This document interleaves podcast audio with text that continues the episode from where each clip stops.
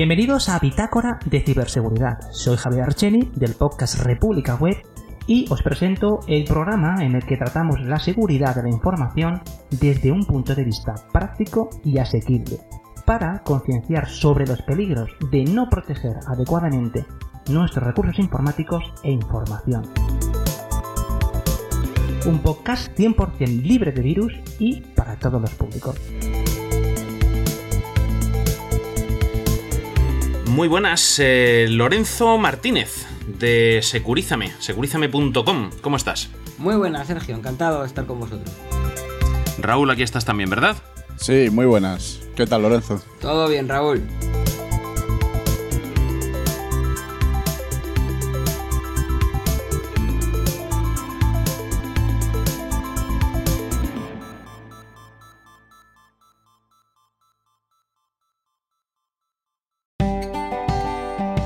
Bitácora de Ciberseguridad. Un programa de AV Podcast. Para afrontar con garantías los peligros de Internet. AV Podcast. Tú eliges qué escuchar.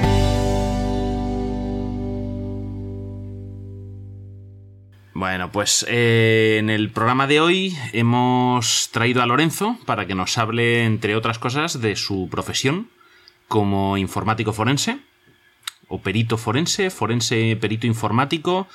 ¿Cuál, ¿Cuál creerías tú que es la nomenclatura más adecuada? Pues la verdad es que yo tampoco lo tengo muy claro, porque eh, o sea, la nomenclatura adecuada eh, es perito informático forense o perito, eh, sí, perito informático forense. En algunos casos, dependiendo de si vas de parte o si vas de, designado por un juez, es perito judicial, ¿no? Pero en cualquier caso, yo, yo, no soy solamente eso, hago, hago, otras muchas cosas, pero vamos, perito informático, incident responder, yo qué sé, hago de Formador. todo. Hago de todo. Formador, eh, auditoría, eh, integración, soporte, café, recojo, limpio baños, hago de todo. Todo bien.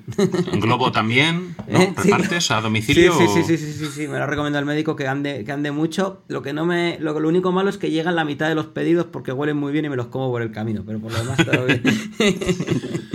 Así que. Eh, a ver, esto de forense, forense. En las películas el forense siempre está abriendo cuerpos y recogiendo muestras de ADN y, y, y huellas de neumáticos. Correcto. En la vida del informático se hace exactamente lo mismo, solo que en vez de eh, que el cadáver sea un señor tirado en el suelo que huele mal porque lleva días descompuesto, es un sistema o una evidencia digital, en el cual hay que hacer exactamente lo mismo que tú dices. Eh, extraer evidencias o extraer ADN, ¿vale? Pero del propio dispositivo eh, que tienes que analizar posteriormente. generalmente en forense te toca por dos causas distintas. Eh, una con fines de análisis, es decir, eh, ha habido algo ha sucedido en este, en este entorno o en este sistema, en este conjunto de sistemas, eh, y no sabemos qué es lo que ha pasado y tú tienes que averiguar qué ha sucedido y decirnos quién ha sido el asesino. Vale. Y por otro lado, con fines probatorios, es decir, en el que, oye, este empleado ha enviado correos electrónicos a su cuenta particular o eh, ha eh, robado eh, información porque ha permitido el acceso a otra persona.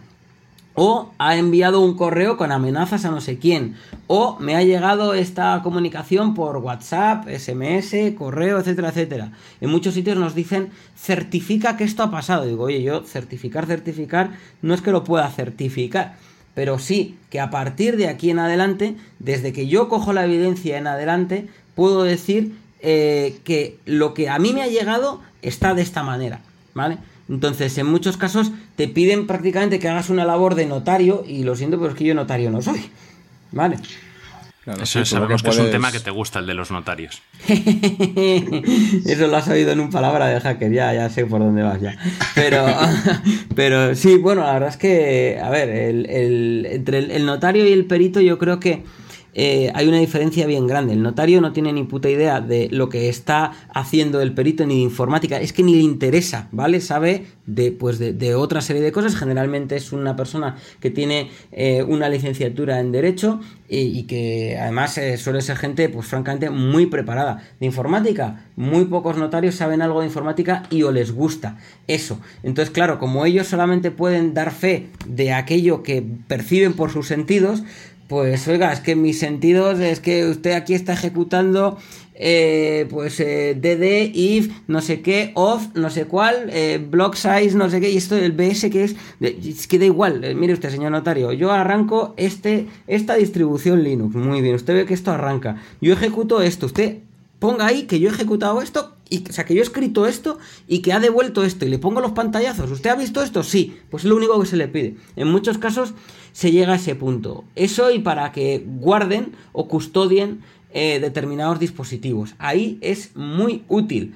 La figura del notario, porque tienen fe pública, porque eh, si justo en el momento del despido de una o varias personas se hace con un notario delante, eh, y el propio trabajador entrega de su mano al notario los dispositivos y el mismo día o otro día eh, el perito hace una copia, una imagen de esos eh, sistemas, ¿vale? Ya sea de, un, de, una serie de ficheros o ya sea de un disco duro completo, ya sea de lo que sea, eh, delante del notario se hace esa imagen, esa copia, el notario se lleva el original.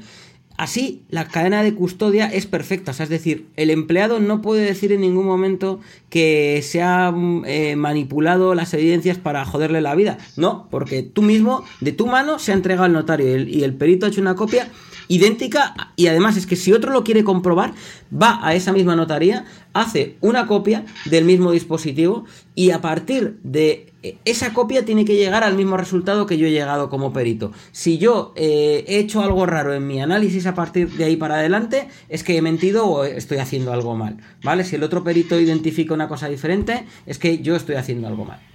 Exactamente, cuando hablamos de cadena de custodia, lo que se quiere decir es que hay que conservar la evidencia para que dos profesionales distintos en una materia especializada cualquiera, en este caso la informática, puedan trabajar sobre esa misma evidencia sin que otra persona la haya manipulado voluntariamente o por accidente sobre una copia de esa es, evidencia, generalmente. Pero es... Exactamente. Lo bueno de la informática es que puedes trabajar sobre copias perfectas. Correcto. No es el. Bueno, en, en casi todos los casos, ¿no? Generalmente. En, en, muchos casos se puede trabajar. Por ejemplo, siempre está el caso de los SSD. Claro. Que tienes que trabajar sobre la primera copia realizada. Porque el SSD siempre cambia.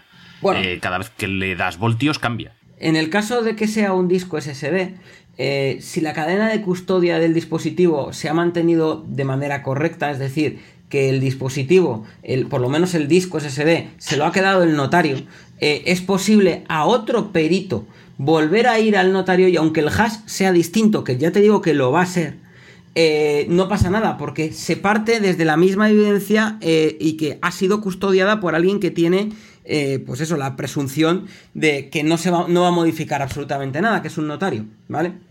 Correcto. Entonces, en ese caso, aunque el hash sea diferente, que yo digo que lo va a ser, eh, no pasa absolutamente nada. Lo mismo sucede con un teléfono. A la hora de hacer un una copia de un teléfono, eh, un, una copia de un teléfono en principio hasta no se puede hacer, ¿vale? Es decir, una copia perfecta de un teléfono y que haya dos copias idénticas es muy complicado de hacer, sobre todo porque dependiendo de la forma en la cual... Eh, de la cual se extraiga el... Primero depende del tipo de teléfono, ¿vale? No es lo mismo hacerlo de un iPhone que hacerlo de un Android. De, segundo, de la forma en la cual puedas sacarle las tripas al teléfono, si está ruteado, si no lo está, si lo puedes hacer en preboot, si no, si estaba cifrado o no lo estaba y tienes que arrancar el cacharro para, que, para podérselo sacar eh, de forma lógica. O sea, todo es que todo es un, depende. O sea, en, informática y por lo menos en, en forense, todo es una sucesión de ifs. ¿Vale? O sea, al final hay un montón de, de, condiciones y que dependiendo de una cosa, pues tienes que decidir otra. ¿eh? De eso me, lo, lo, vivo mucho. O sea, en la vida del, del, forense son muchas las decisiones que tienes que tomar en el momento. O sea, del cómo hacer las cosas. ¿Y esto cómo lo hago? Depende. O sea, ahí es donde nos parecemos mucho a los abogados, en el depende de las cosas, ¿no? Que siempre es un... Y luego dejarlo todo perfectamente documentado para que quede claro cómo ha sido el proceso, porque el proceso forma parte del informe que tú entregas después. Por supuesto, el informe que tú entregas después eh, eh, tiene que llevar eh, o debería especificar eh, todo aquello que tú has hecho sobre el dispositivo o ser, en principio, sin pasarse, ¿vale? Porque si luego se lo tiene que leer un juez y le pones ejecuté DD if no sé qué, porque señoría, mira, el DD lo que hace es bla bla bla bla, no me jodas, eso es muy, muy heavy, ¿vale? O sea, si, es decir, eh, la idea es dejarlo documentado de manera tal que si tú te pusieras en los zapatos de otro perito que lee eso, lo entienda suficientemente y no quede duda de ¿y qué ha pasado entre este paso y este otro? Pero sin volverse loco, o sea, no se trata de dar una, de hacer un, un no, es un libro de texto, ¿vale? O sea, sí, sí que hay que tener cierto rigor y cierto eh, procedimiento a la hora de qué es lo que estás contando, pero tampoco es eh, poner detalle a detalle qué es lo que te encontraste, sino aquellas evidencias que sean relevantes, porque si lo tiene que leer un juez eh, el juez generalmente va al dictamen, va a lo que es el resumen, en lo que sería el informe ejecutivo, ¿no? Una parte más. A ver, ¿y, qué dices que has encontrado aquí? Esto, esto, esto, esto, esto y esto. Vale. Mm, a lo mejor se ojea la parte inicial. Hay muchos casos en los cuales me consta que eh, informes míos se los han leído de arriba abajo bien, incluso hasta los han entendido. Eh, y, que, y, que, la parte técnica pues también se han, se han centrado con ella. Pero ya digo que en, muchos casos muchos jueces se leen la parte de, la, de las conclusiones y la parte interesada, es decir, la otra parte, em, sí que se lee eh, todo el informe para ver que efectivamente, a ver qué has hecho y, putearte a preguntas por todas partes de, oiga, usted aquí dice que no sé qué. Generalmente los abogados en sala eh, hacen mucho más énfasis en el cómo has dicho las cosas que en el qué has dicho.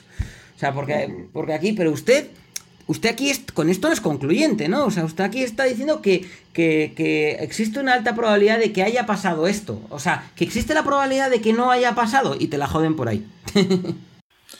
claro, pero eh, al final, trabajo. Dale, Raúl, dale. No, que al final lo que estás presentando son unas evidencias. Y bueno, yo que he trabajado en consultoría durante muchos años, al final lo que tú dices, al final muchas veces se va solo a lo que son las conclusiones. Pero luego digamos que el resto del informe que tú presentas es el desarrollo de toda esa evidencia. Y ahí, pues claro, se puede interpretar como hay que tener mucho cuidado, yo me acuerdo siempre con la redacción, porque siempre te la pueden liar por algún lado. Correcto. Por eso digo que, o sea, el informe está entero y por si alguien tiene dudas de que lo que la pones en las conclusiones, cómo has llegado a esas conclusiones, bueno, pues, pues lo tiene usted más arriba, léaselo, ¿no? Pero claro, eso ahí depende. Estamos hablando de conclusiones de una investigación, ¿no? A ti te llevan un equipo, un conjunto de equipos, o te llaman para que vayas a una empresa a analizar unos servidores, unos equipos, lo que corresponda. ¿Qué es lo que no se debe pedir a un perito? O sea, vamos a suponernos en el supuesto de un oyente que un día necesita que se investigue algo en algunos de sus equipos. ¿Qué es lo que no debe pedir? Y obviamente lo de, toma, este es el teléfono de mi mujer, mira, o de mi marido, mira a ver, no, no vamos a hablar de irregularidades, sino qué es lo que no se debe pedir a nivel profesional, qué es lo que no se debe esperar de un perito. Que pongas lo que a ti te dé la gana. Es decir, eh, lo que... Eh, no, es que es así. O sea, muchos casos, no, no, es que yo necesito que tú vengas aquí y certifiques que, eh, yo qué sé, que, lo, que, que, la imagen que está aquí, o sea, que este, que este fichero ha sido... es imposible que haya cambiado. Es imposible que, nadie lo haya manipulado. Oiga, que, venga usted a dar fe. Es que digo, pero yo no puedo dar fe de nada si yo soy un perito. Es decir, yo no puedo dar fe. Eh, eh, si, soy perito de parte, yo no puedo dar fe absolutamente de nada. No tengo presunción de, veracidad de nada en ningún caso. ¿Vale? Entonces, eh, yo lo que sí que puedo hacer es decir, una vez analice, y siempre y cuando sea así, ¿vale? Por eso una de las cosas que hacemos los peritos es cobrar por adelantado, porque en muchos casos te la intentan liar y te intentan engañar. Te dicen, por lo menos yo lo hago, ¿vale? Porque ya aprende uno en, en base a, mazazos, ¿no? Pero eh, lo, que te, lo que te dicen es, no, no, venga usted y yo necesito que usted deje constancia que efectivamente los ficheros que están aquí no han sido manipulados. Digo, bueno, lo voy a, vamos a verlo, eh, y vamos a ver que efectivamente no lo han sido, ¿vale? Y ahí entonces pues te pones a analizar eh, MFT, identificas los eh, cuatro tipos de timestamps que hay en, dos, digamos, en, dos bloques distintos, ¿no? Cuando es un NTFS, NSI y NFN, todo muy bien, identificas que las fechas, o sea, que los timestamps sean idénticos en ambos casos, que no haya habido manipulación ahí, que, y luego te encuentras con que el fichero, el que te está presentando es una copia, de, otro, el original no lo tienen en el sistema de ficheros original, eh, o no, mira, es que lo hemos tirado de un backup, digo, joder, pues entonces yo me perdonarás, pero no puedo dejar dar constancia de que lo que me estás pidiendo sea así. Ah, joder, pues entonces no me sirve. Y digo, ya, pero es que tú a mí me has engañado a la hora de venir aquí. Es decir, porque me estás pidiendo que yo ponga algo, joder, pero es que es eso. digo, bueno, es, eh, a, ver, ¿no? O sea, es decir, habrá que ver. Yo lo que sí que ahí puedo decir es que efectivamente, identificando las fechas eh, de creación, modificación, último acceso, eh, en algunos casos sí que puedo ver, eh, sí que puedo ver que si efectivamente es una copia, la fecha de creación es posterior a la de última modificación, por lo tanto sería algo imposible, ¿vale? Y me puedo quedar con la fecha de modificación, que si, que si es la que te sirve, pues esta es la que tiene. Y puedo justificarlo, porque sí es algo típico en sistemas de ficheros NTFS, que eso pase cuando se trata de una copia y la de modificación sí que se mantiene. Entonces, bueno, pudiéndolo hacer así, pero yo dejo hasta ahí. O sea, yo no puedo decir y garantizar que viniera de otro sitio en concreto porque no, no, no lo he probado, no lo he visto. ¿Vale? Que al final esto es como si vas al médico le pides que te haga unas pruebas para ver si tienes una determinada enfermedad y decides si le pagas o no en función del resultado. No, no, no. Yo te contrato para hacer las pruebas. En las conclusiones, no estoy comprando las conclusiones, sino estoy tratando de que alguien me aporte unas conclusiones. Otra cosa diferente es que eh, un abogado determinado quiera probar algo en concreto y la prueba que necesita sea esta. Vale, pues déjame ver si efectivamente, en base a las evidencias que yo he extraído, barra tú me has aportado, y si me las has aportado tú, yo pongo que el punto de partida es desde que tú me las aportas, eh, eh, que yo de aquí en adelante, como decía antes, llego a estas conclusiones en base a esto que tengo. El esto que tengo, he ido yo a buscarlo y hay una cadena de custodia perfecta, como digo, con notario, con juzgado, con lo que sea, y de ahí en adelante, pues no hay duda ¿vale? Eh, que, la integridad de la evidencia se mantiene y que a partir de aquí yo puedo concluir esto. Pero lo que no puedo hacer eh, es poner los huevos en el yunque, ¿no? Como se suele decir, diciendo esto es así. Entonces, claro, es que eso mm, eh, yo, yo generalmente no lo hago. Otra cosa es que luego en el informe se ponga como se pueda, ¿vale? Y luego en sala ya, ya sabes que la otra parte te va a, a intentar sembrar la duda porque es su trabajo. Sí, luego a la hora de esto de aportar las pruebas diferenciabas, por ejemplo, mucho el hecho de que tú vayas a recogerla y entonces a partir de ahí tú creas esa cadena de custodia y sabes que a partir de ese punto está bien custodiada la evidencia y que otra persona, otro profesional, podría reproducir tu investigación en base a tu informe. La diferencia está en cuando te lo aportan, obviamente tú solo puedes garantizar que no ha sufrido modificaciones a partir de que lo recibes, pero antes no puedes ofrecer esa garantía. en más de una conferencia te hemos escuchado decir, por si alguien tiene este tipo de problemas, de gente llegar a tu oficina eh, hablando por teléfono, colgar la llamada y entregártelo y decir, mm, este es el teléfono que me tienes que investigar, pues porque he sufrido acoso, amenazas o lo que sea. Entonces, si alguna vez alguien necesita contratar tus servicios o los de cualquier perito, ¿cómo debe prepararse para contratarlos? A ver, aquí hay varias cosas y es que también muchas veces por la naturaleza de la prueba esto no se puede llevar todo al 1 o al 0 aunque nos guste. Es imposible. Eh, claro, pero por la misma naturaleza, a lo mejor tú no te das cuenta de que algo ha pasado, ¿vale? Y pues yo qué sé, imagínate, eh, eh, me pasó, me pasó. me reventaron el bombín de la puerta del coche en el Kinépolis, ¿vale? En el parking del Kinépolis, en uno de los parkings del Kinépolis. Yo no me di cuenta que eso era así, porque claro, fuimos al cine a una sesión de estas que termina a la una y pico de la mañana, y cuando. Y yo abro el coche y le abro con, abro con un mando, no abro con la llave. Entonces, abro, el coche no, no funcionaba bien, el volante estaba trabado, había alguna cosa ahí. Bueno, eh, debido al tipo de coche, pues eh, eh, sí que es algo que me consta que podía pasar. Bueno, llamo a la grúa, no sé qué, tarda una hora en llegar la grúa, no había llegado la grúa y hablando por WhatsApp con un colega, me dice, ¿has probado a quitarle el negativo a la batería? Ah, pues no, espérate, quito el negativo a la batería, espero un poco, vuelvo a ponerlo y ya se destraba el volante y arranca. Y ya nos vamos a casa, anulo la grúa eh, y, todo bien. Muy bien. Y le acabas de hacer un reset Espera, espera. No, pero no es por eso, no, tranqui, tranqui. Ahora voy. Me voy, me voy a casa, todo esto oscuro, ¿vale? Sin ningún problema. Eh, notaba el coche raro yo le decía a mi novia, digo, oye, ¿has movido tú el asiento mientras estaba yo haciéndolo de la batería? Y yo, no, que va. Bueno, pues que va. Total, que a los dos días vuelvo a coger el coche, salimos a la calle de día, lo aparco y cuando vuelvo me lo encuentro con el agujero en el bombín, ¿vale?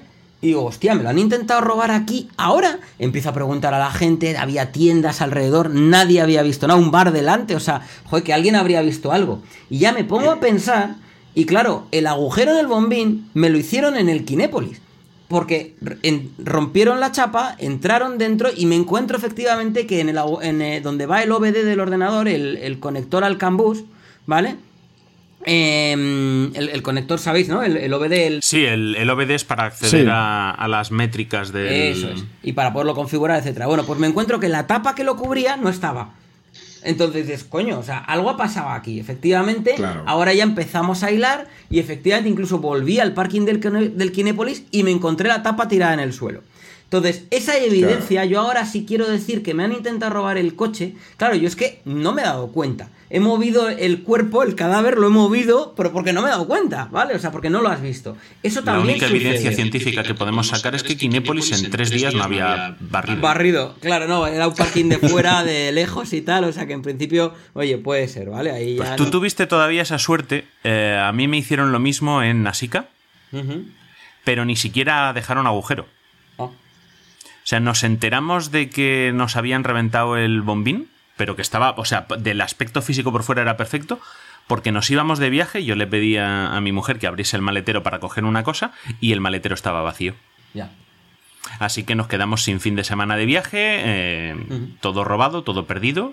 Claro, Y de mira, pues tres coches reventaron en la misma fila. ya. Así que... Pero a lo que ibas, que claro, tú solo tienes evidencia a partir de ese instante. Claro, entonces, claro, una persona que eh, incluso la evidencia de que alguien me está acosando o me está amenazando, pues es un mensaje que me ha llegado en, en lo que sea, en un correo, en un WhatsApp, en un lo que sea, ¿vale? Antes de que se pudieran borrar los mensajes y estas cosas, pues oiga, es que yo me encuentro con esto. Y es que la prueba que tiene esa persona para poder denunciar a posteriori es lo que está en ese teléfono, lo que está en ese dispositivo. Ya, pero es que es suyo. Ya, pero bueno, aunque sea suyo, es que no tiene otra cosa para aportar. ¿Vale? En muchos casos también, eh, eh, yo me refiero, cuando, cuando me, refiero a que, a que alguien me viene con el teléfono en la oreja, sobre todo es el que te pide que quiere eh, recuperar mensajes eliminados, ¿vale? O quiere recuperar información borrada del teléfono. Oiga, pero ¿qué información quiere que yo recupere de un WhatsApp, ¿vale? Eh, de un mensaje borrado de WhatsApp cuando usas el WhatsApp como si fueses un adolescente en el cual todo el puto día estás recibiendo y enviando cosas. En cuanto eso pasa y has eliminado tú el mensaje conscientemente y luego te arrepientes y requieres intentar recuperar el contenido, eh, no lo uses. O sea, es que directamente ponlo en modo avión el teléfono y ya veremos a ver si logramos recuperar ese WhatsApp. Pero en cuanto se da el caso que el WhatsApp eh, se borra un mensaje y entra otro y ocupa ese lugar, yo ya no puedo hacer milagros, yo ya no puedo recuperarlo. ¿Vale? En muchos Claro, ya casos estás sobreescribiendo memoria y se acabó. está sobreescribiendo la posición del SQLite donde estaba el mensaje anterior, que es el que querías recuperar. Si es más grande el que, el que tú añades nuevo que el que, eh, que el que el que ocupaba el espacio anterior, yo al menos no lo voy a poder recuperar. No sé otro, pero yo no puedo. ¿Vale? No, los milagros no existen y lo que hay que tener claro es que el, el trabajo de, de peritaje for- informático forense es tan un proceso tan científico como cualquier otro tipo de peritaje. Claro. ¿vale? La autenticación de una pintura, una forense médico. Eso es. Eh, entonces se trata de mm, dejar negro sobre blanco lo que mm, de lo que se está seguro Eso es. y en qué grado. Sí, el problema ya digo, que, que muchas veces ya no sé si es por Hollywood o por. o quién tiene la culpa, pero claro, como se puede hacer de todo en el mundo del hacking, pues ya el mundo del peritaje, la recuperación y, y, y el poder garantizar que algo eh, tiene una integridad, pues también se debe poder. Y claro, pues es que tampoco es así. Ese es el problema, o sea, que, que tampoco. Hollywood ha hecho mucho daño. Correcto. a la, a la cultura que tiene la gente, la percepción que tiene la gente de, de estas cuestiones. Ujú. Pero bueno, mm, no solo te dedicas a esto, también temas de auditorías. Sí, sí, hacemos también eh, hacking ético, hacemos asesoría a muchas empresas, eh, asesoría de seguridad, eh, pues eso, pues de cómo tiene usted las cosas, cómo las debería tener. eh, también muchas, muchos de los casos o de las de los clientes que nos llegan es a partir de peritajes, o sea, de empresas en los cuales han tenido un incidente de seguridad, eh, pues bueno, pues oye, bien, bien, ¿qué tendría que hacer para que esto no pasara? O qué, cómo podría intentar minimizar ese riesgo. Entonces, bueno, pues a partir de ahí es cuando, cuando muchos clientes contratan, pues desde un proceso ya, ya la auditoría prácticamente está, hecha, desde el punto de vista del cómo pasó algo, pues eh, pasó así, ¿qué, qué podríamos hacer para evitarlo? Y bueno, pues eh, hay muchos clientes que tenemos que, que digamos que, que se quedan ya con nosotros en base a, posteriori, ¿no? A decir, a- a que, a que una vez has identificado el problema, has visto que trabajas bien y que haces las cosas bien, pues quieren que, que les des una solución y- o que les mantengas o que bueno que la, el, el ransom- la posibilidad de que haya un ransomware siempre sigue estando y que sea eh, viable y que siga destrozando las cosas pero la posibilidad de que eh, tengas unos buenos procedimientos para los para backups eh, con sistemas de ficheros que permitan snapshots que permitan volver a un punto del sistema de ficheros anterior no solamente con shadow copies, que al final los ransomware es lo primero que se cepillan, sino el volver a lo mismo eh, de, desde de otra manera, ¿vale? Eh, pues que, mientras seas capaz de hacer eso y a los clientes les des un plan de contingencia para, para poder recuperar su trabajo poder, o, o perder lo menos posible, pues oye, estupendo. Eso es fundamental y es lo que no hace casi nadie, además. Pero has sacado otro punto importante del- de la perspectiva del trabajo del perito, porque siempre se trata mucho desde el punto de vista judicial o litigios, ¿no? De, entre empresas, empleados, entre particulares. Siempre se habla de ese, ese tono judicial, que puede ser por lo civil o por lo penal. Pero también está el que has dicho, que es un trabajo detectivesco de he tenido este problema y necesito que alguien re- ande el camino hacia atrás para saber de dónde ha venido el problema, cómo ha sucedido, ¿vale? Y es un trabajo de investigación puro y duro. Ahí, digamos que puede acabar en un- una cuestión judicial si luego esa empresa o ese particular decide poner denuncias y aportar tu trabajo como prueba, pero que muchas veces el trabajo es, oye, tengo que saber cómo ha ocurrido para evitar que vuelva a ocurrir en el futuro. Sí, o ahí es un poco de puras responsabilidades. En muchos casos, muchas empresas me han... De hecho, la última charla que, que estoy dando este año, eh, la de Memorias de un perito informático forense, volumen 4 más 1, para que no haga la gente rimas y eso. eh, en, en esa, en esa charla hablo de dos casos que son muy similares porque los dos son incidentes de seguridad eh, basados en ransomware, pero la actitud del cliente es totalmente distinta en un caso que en otro. En el primero es, mira, me da igual cómo ha pasado, pero yo quiero mis ficheros, ¿vale? Y ya de paso si me dices cómo ha pasado para coger el látigo y pegarle a quien sea, pues ya me lo dirás, ¿vale? Bien. Y en el otro caso es, oye, yo los ficheros ya sé que no los voy a recuperar, no importa, pero quiero saber cómo ha pasado porque necesito depurar responsabilidades, necesito saber si al que tengo que meterle el puro es al responsable de informática, es a un usuario que ha tenido una contraseña que era 1234, 1234. Eh, es que es. En ese caso, el responsable de informática sigue teniendo culpa, porque si no ha puesto la, eh, el check de contraseñas complejas, pues, y de no, de que no se repitan las no sé cuántas últimas contraseñas y que se cambien cada no sé cuánto, pues sigue siendo un problema, ¿vale? Entonces, se, te enfrentas a dos tipos de enfoque distintos de, de parte del cliente. A mí personalmente me gusta mucho más este segundo. O sea, es decir, el, el- yo lo que quiero es saber cómo ha pasado esto. Y desde el punto de vista de investigación es mucho más dinámico, ¿no? O sea, para el, el- analista eh, es- está muy bien porque tienes que combinar en muchos casos la búsqueda de evidencias de uno o varios sistemas, acordaos que máquinas que pueden estar en, en dominio, que tienes que sacar evidencias de un sitio, de otro, que te llegan eh, eh, accesos desde otras máquinas hacia la tuya, hacia la que tú has, eh, estás analizando, entonces llega un punto en el cual tienes que sí o sí pedir acceso a otra máquina para ver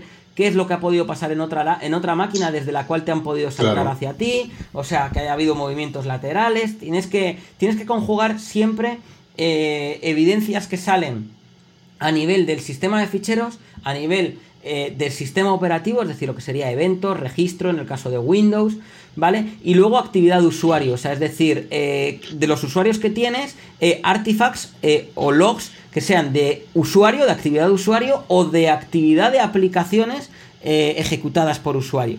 Entonces, tienes que combinar eso generando lo que se llama un timeline, una línea de tiempo dentro de un mismo host, ¿vale? Es decir, ¿qué pasó en qué momento y qué te eh, deja constancia o qué te evidencia que una actividad ha podido suceder y que ha sido un usuario en concreto o cuando un usuario en concreto estaba conectado a esa máquina. Y cuando son varios hosts, hay que añadir una, una columna más a esa Excel eh, de la línea de tiempo añadiendo en qué host te has encontrado esa evidencia, porque las cosas pueden estar pasando eh, a la vez en más de un sistema.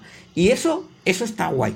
el resumen. A ver, claro, eh, al final como se trabaja muchas veces, yo cuando se implantan sistemas, al final muchas veces cuando haces acción preventiva, tú no puedes leer el futuro. Siempre lo que tienes es que buscar evidencias de eventos. Exacto. Ahí leemos el, fatal, el pasado, más que el futuro. Claro que dice, no, es que a ver lo que se puede evitar. Bueno, hombre, hay una serie de acciones que ya sabes más o menos que pueden pasar o tal, pero normalmente lo que tienes que buscar es evidencias de cosas que han pasado y tratar de evitarlas. Correcto. Por eso cuando hablamos de seguridad siempre hablamos de la prevención, que es, oye, prever lo que puede ocurrir y tratar de evitarlo, la detección, porque siempre pueden ocurrir cosas y hay que dejar constancia, lo que hablabas de los registros, los eventos, Eso es. lo- los artifacts, y luego la respuesta. Correcto, y la contención. En el caso de la detección, eh, sobre todo es vital el, el poder guardar cuanta más información mejor y guardarla en un sitio diferente al del propio sistema para, sobre todo, eh, poder, eh, poder tener herramientas a posteriori de las cuales tirar, porque muchas veces eh, hay casos en el cual eh, es que tienes que asumir que pasó, pasó algo en base a unas evidencias muy débiles, porque no hay nada que te lo refuerce, pero, pero en base muchas veces a, la propia actividad dentro de una MFT, pues, pues tienes que deducir que se ejecutó el Google Chrome, porque aquí ves pues todo esto, pero en muchos casos también puede ser una actualización del Google Chrome, el Google Updater, o sea, hay muchas cosas que, que hay, que hay que identificar y que, y que como tienes diferentes eh, puntos desde los cuales partir o diferentes fuentes desde las cuales partir, pues bueno, pues eh, te toca ya al final eh, deducir en base a, a alguna de esas fuentes qué es lo que ha pasado, aunque lo ideal es poderlo concluir en base a evidencias que se refuerzan unas a otras porque se complementan, porque efectivamente aquí veo la ejecución de no sé qué en tal fecha, con el prefetching, por ejemplo, o con un evento dentro del registro de eventos que pasó no sé qué, y veo en la MFT que efectivamente en el directorio temporal de esta aplicación hay morralla porque sucedió, hay actividad, ¿vale? Pues oye, puedo concluir que se ejecutó eso, seguro. ¿Me explico? O sea, a eso me refiero. Sí, sí, sí. ¿Mm? Que, que las empresas eh, es importante que se conciencien a la hora de guardar evidencias que en un momento determinado puedan servir. Muchas veces también me ha pasado. eh, Y, y el, y el periodo de retención también es importante, ¿vale? Porque, eh, como iba a decir, muchas veces me ha pasado también que por un tra por, por burocracia, ¿eh? O sea, es que es tristísimo esto. Pero que por burocracia a la hora de poder acceder a una evidencia que te falta una firma de no sé quién, esa evidencia una semana antes existía. Y ahora, como eso pasó hace seis meses y el periodo de retención de logs que tenéis es de seis meses, y esto ha pasado hace seis meses y una semana, pues ahora tengo las firmas, pero no tengo la evidencia, que es lo que yo tenía que haber tenido hace una semana. Correcto. Sí. Y también hablabas de la seguridad de todos esos registros, Sí, de guardarlos aparte, incluso con su propio backup, correcto. porque los malos también borran los registros porque saben que existen.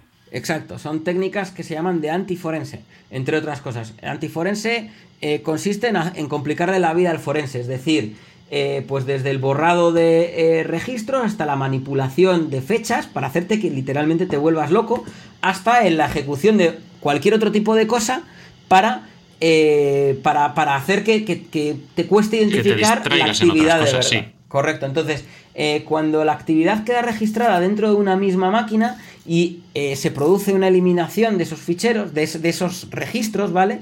Que, de- o de esos logs, eh, hay que ponerse a intentar recuperar esos logs, que en algunos casos se puede y en otros no se puede, en otros que simplemente no se puede. En cambio, si esos logs, mientras se van produciendo, se van enviando a otro sitio y se van almacenando en otro sitio, eh, el, protocolo de envío hacia otro sitio suele ser de vía única, es decir, que no, que no, no permite gestión contra la máquina de backups desde la propia máquina en la cual tú estás. O existe un cortafuegos de gestión o un cortafuegos que corta o que restringe solamente el protocolo hacia la máquina que, que guarda esos backups de esos registros, o es, vamos, esos backups, esos registros, ¿vale? Una copia de esos registros, eh, eh, solamente se permite ese protocolo de paso. Por lo tanto, un atacante que haya accedido y haya ouneado una máquina y se pueda cepillar los registros o efectuar técnicas antiforense en ese sistema en concreto, eh, lo tendrá muy complicado el borrarlos desde el sitio final en el cual se almacenan también una copia de los mismos. ¿Vale? De hecho, el, incluso el ver que no coinciden los registros de la máquina atacada Hmm. con los almacenados en el sistema de registro remoto ya te da una evidencia de que algo raro está sucediendo. Pues o de una posible manipulación o de que efectivamente ha habido un borrado, como bien decíamos. Entonces ahí ya algo se obtiene.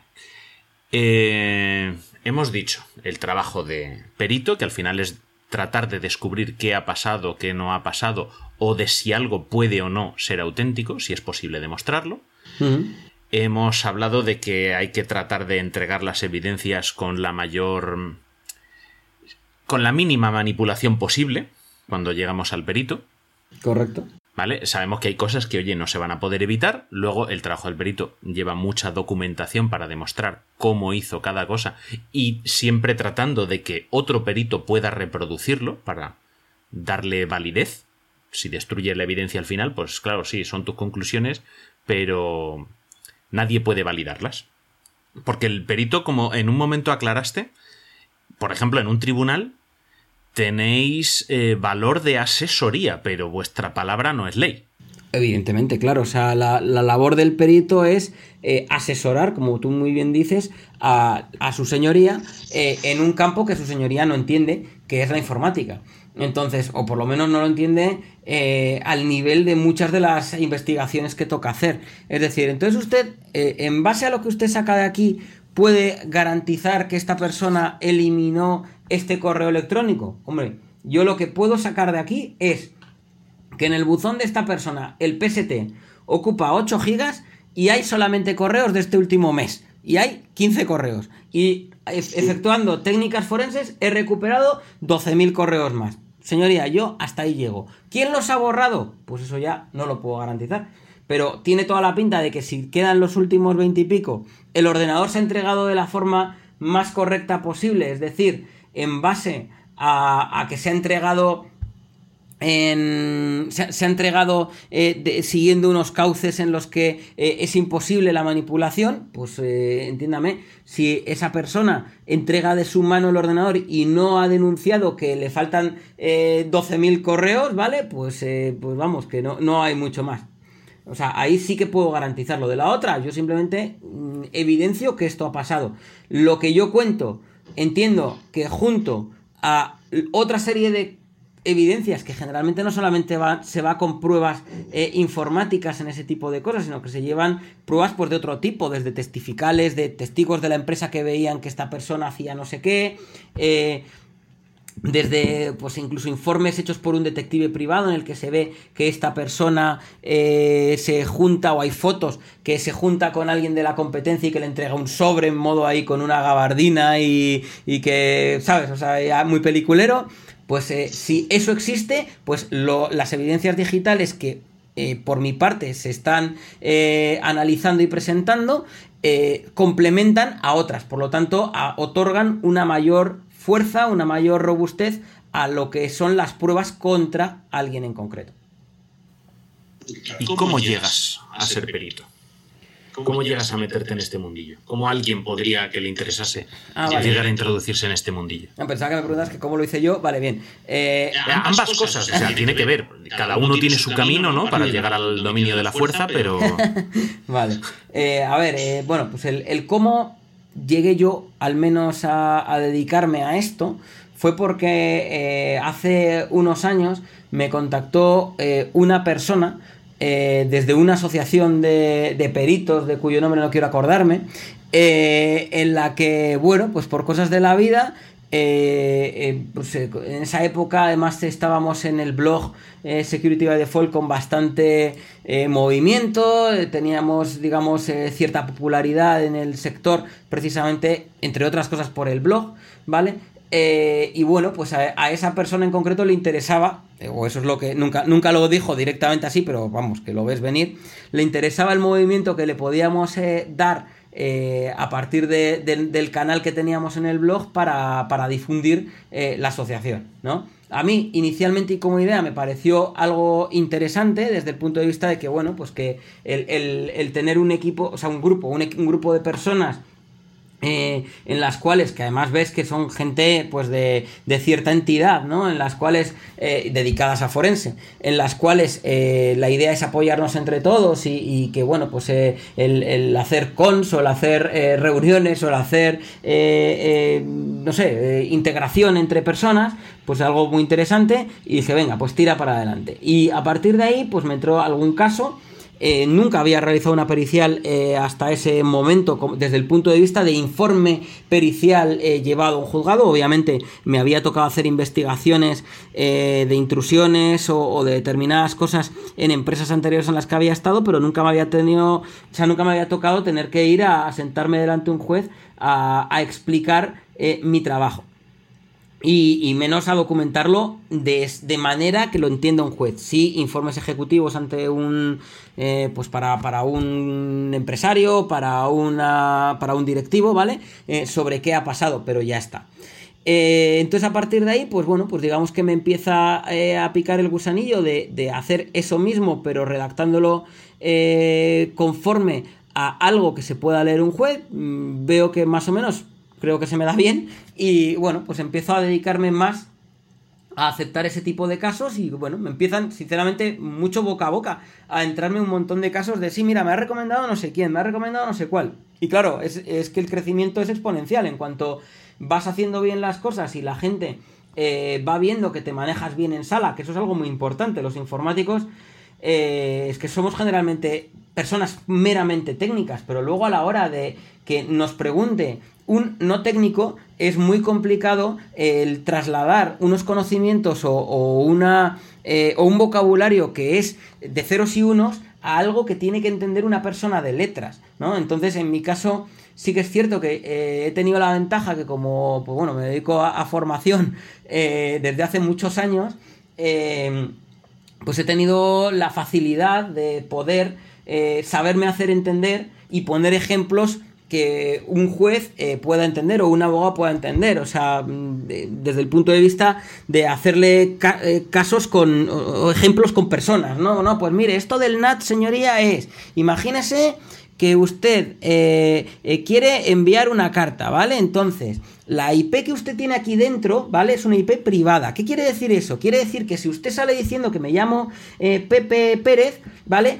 Cuando llega al destino, nadie sabe que es Pepe Pérez. ¿Qué es lo que hay que hacer? Pues añadir que esto sale del tribunal número 1 de Madrid con dirección en no sé qué, no sé cuál. ¿Para qué? Para que el otro lado pueda poderle, pueda devolverle a usted la respuesta a una dirección, a una dirección que está en Madrid. Entonces, poner ese tipo de ejemplos eh, es lo que hace que, ayude, ¿no? Me refiero, eso es un... Utilizar el símil mucho, sí utilizar el símil con, con, casos que reales, casos que pueden tener. Mire, esto es como la DSL que tiene usted en su casa. Entonces, a que usted cuando eh, se conecta ve algo así como 192.168.033, eh, ¿verdad? Muy bien, eso es porque usted tiene un router de telefónica. Y entonces, eso cuando usted sale tiene una pública. Bueno, pues todo ese tipo de cosas y de ejemplos que son parecen una estupidez, pero cuando estás sentado delante de un juez no es tan fácil que se te ocurran. O sea, de hecho, cuando tienes un, un juicio eh, eh, es una situación. Yo, salgo destrozado, o sea, porque, porque el, estrés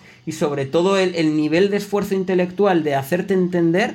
Eh, y además es que estás viendo que es que alguien se está jugando pues desde una sanción hasta una cárcel hasta X cosa. Y mm, ahí tu trabajo es hacer tu trabajo lo mejor posible. O sea, Claro, y aquí la práctica cuenta mucho porque todas esas formas que vas aprendiendo de explicar algo, cuando ves que funcionan, las tienes que ir añadiendo a tu catálogo de, eh, esta no me la tengo que inventar sobre la marcha la próxima vez que ya he visto que funciona. Y que la entienden. Eh, y que eh, sí, sí, cuando digo que funciona me refiero a eso, a que lo han entendido. Si no lo han entendido, no funciona. Claro, claro, no. Y muchas veces también pasa que eh, la práctica te hace ver a cómo te la quieren liar en la parte contraria. ¿Vale? Porque en muchos casos la parte contraria lo que quiere es sembrar la duda sobre lo que tú has puesto en un informe ¿vale? Y, es que los ves venir. Los ves venir. Oiga, y no podría ser que no sé qué. Muchas veces con terminología.